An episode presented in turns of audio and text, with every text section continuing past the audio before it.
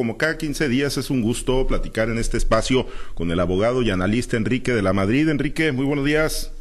César, muy buenos días, gusto saludarte a ti al auditorio. Muchas gracias Enrique. Pues a ver, eh, pues a tu juicio, eh, el futuro del país, ¿qué está en juego para el futuro del país? Y yo te preguntaría, ¿qué participación deberían de tener o están teniendo los jóvenes en ese diseño o en ese armado del futuro de nuestro país? Claro que sí, Pablo César. Yo creo que una buena parte del futuro de México está en manos de los jóvenes de hoy acordarse que México la población, la mitad de la población tiene menos de 29 años y cerca del 33, 35% del padrón electoral está en personas debajo de 35 años. Gente que normalmente vota menos, e incluso que los adultos mayores, pero que son una proporción mucho más importante. Y yo siento que hay una juventud en México más preparada, más consciente. Estos días he estado reuniéndome con muchos jóvenes, los veo informados, los veo enterados, los veo preocupados, pero creo que la parte que nos hace falta todavía es eh, generar la conciencia de que en sus manos está el futuro. Ellos, por ejemplo, platican cuando estamos hablando y dicen, bueno, ¿y qué va a hacer el gobierno en materia de seguridad? ¿Y qué va a hacer el gobierno para que haya más empleo y estos empleos sean mejor pagados? ¿Y qué vamos a hacer en materia de salud mental, que es un tema que también se ha venido saliendo de control? y qué vamos a hacer para que se cuide mejor el medio ambiente. Entonces, cuando hago yo estas expresiones, algo de lo que les contesto es, bueno, se fijan, ustedes mismos nos dicen la lista enorme de cosas que dependen de un gobierno. Y por lo mismo, es muy importante escoger un buen gobierno, porque si uno mismo hace la lista de todas las cosas que son importantes en un país, pues es inevitable llegar a la conclusión de que un gobierno capaz, un gobierno propositivo y de vanguardia, es necesario. Lo segundo que yo les comento es prepárense, porque ustedes van a formar parte del nuevo gobierno. Y es que son personas que ya tienen preparación y que lo que se requiere más bien es que se especialicen en algún área para que se puedan incorporar al nuevo gobierno, porque los necesitamos a todos. Entonces, hay que convencerlos de que sí está en sus manos eh, el futuro del país.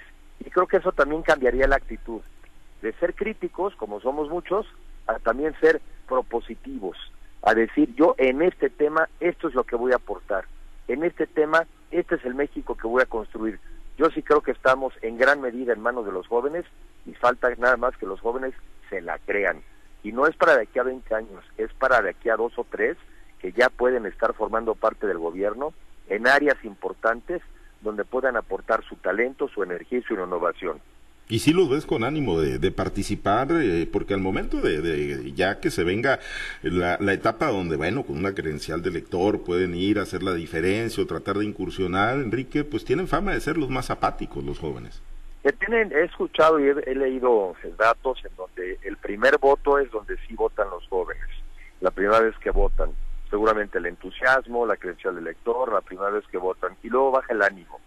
Pero repito, yo los veo preparados los veo con información y los veo también con mucha inconformidad. Pues lo que les digo es participen y además prepárense para formar parte del gobierno, porque nunca es la misma actitud que tiene uno cuando se es solamente crítico a cuando se sabe que vas a ser parte de la solución. Son dos mundos. Y aquellos que hemos estado en el gobierno, siempre las críticas que hacemos, siempre las hacemos conscientes de lo que tendríamos que hacer estando en el gobierno. Otra pues, crítica puede decir muchas irresponsabilidades sabiendo que nunca van a llegar, pero la que importa es la de aquellas personas que con responsabilidad podemos formar parte de un nuevo gobierno. Y sí, los jóvenes son los que más tienen que ganar y más tienen que perder de un buen y un mal gobierno. Si es un buen gobierno y si genera un buen entorno para los mexicanos, es un gran futuro, ¿eh? Ya lo he dicho, el, el tema de las inversiones del exterior, por el tema del conflicto China-Estados Unidos, el tema del cambio climático que se puede convertir en uno de los principales sectores para combatirlo, las energías eh, renovables, el mundo digital. Es un gran mundo el que viene por delante, pero si hay apatía y si hay simplemente una crítica pasiva, este país se está deteriorando todos los días de manera acelerada y sería demasiado futuro malo para una persona demasiado joven el día de hoy. O sea, no es un impacto coyuntural, es un impacto generacional, Enrique.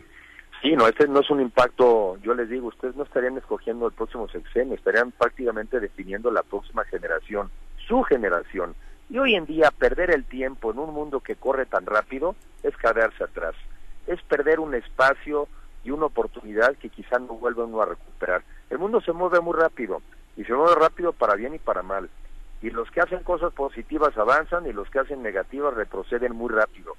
México no se puede dar el lujo de seguir parado, de seguir, de seguir paralizado e incluso en muchas áreas retrocediendo. Y yo convoco a los jóvenes a tomar esto en sus manos y creer que sí pueden. Muy bien, pues ahí está el llamado a los jóvenes a seguir participando y hacerlo de manera más activa. Enrique, si te parece, platicamos dentro de 15 días. Así lo hacemos. Un abrazo muy afectuoso. Gracias, Enrique de la Madrid, abogado y analista en este espacio informativo de Altavoz en Red Sinaloa.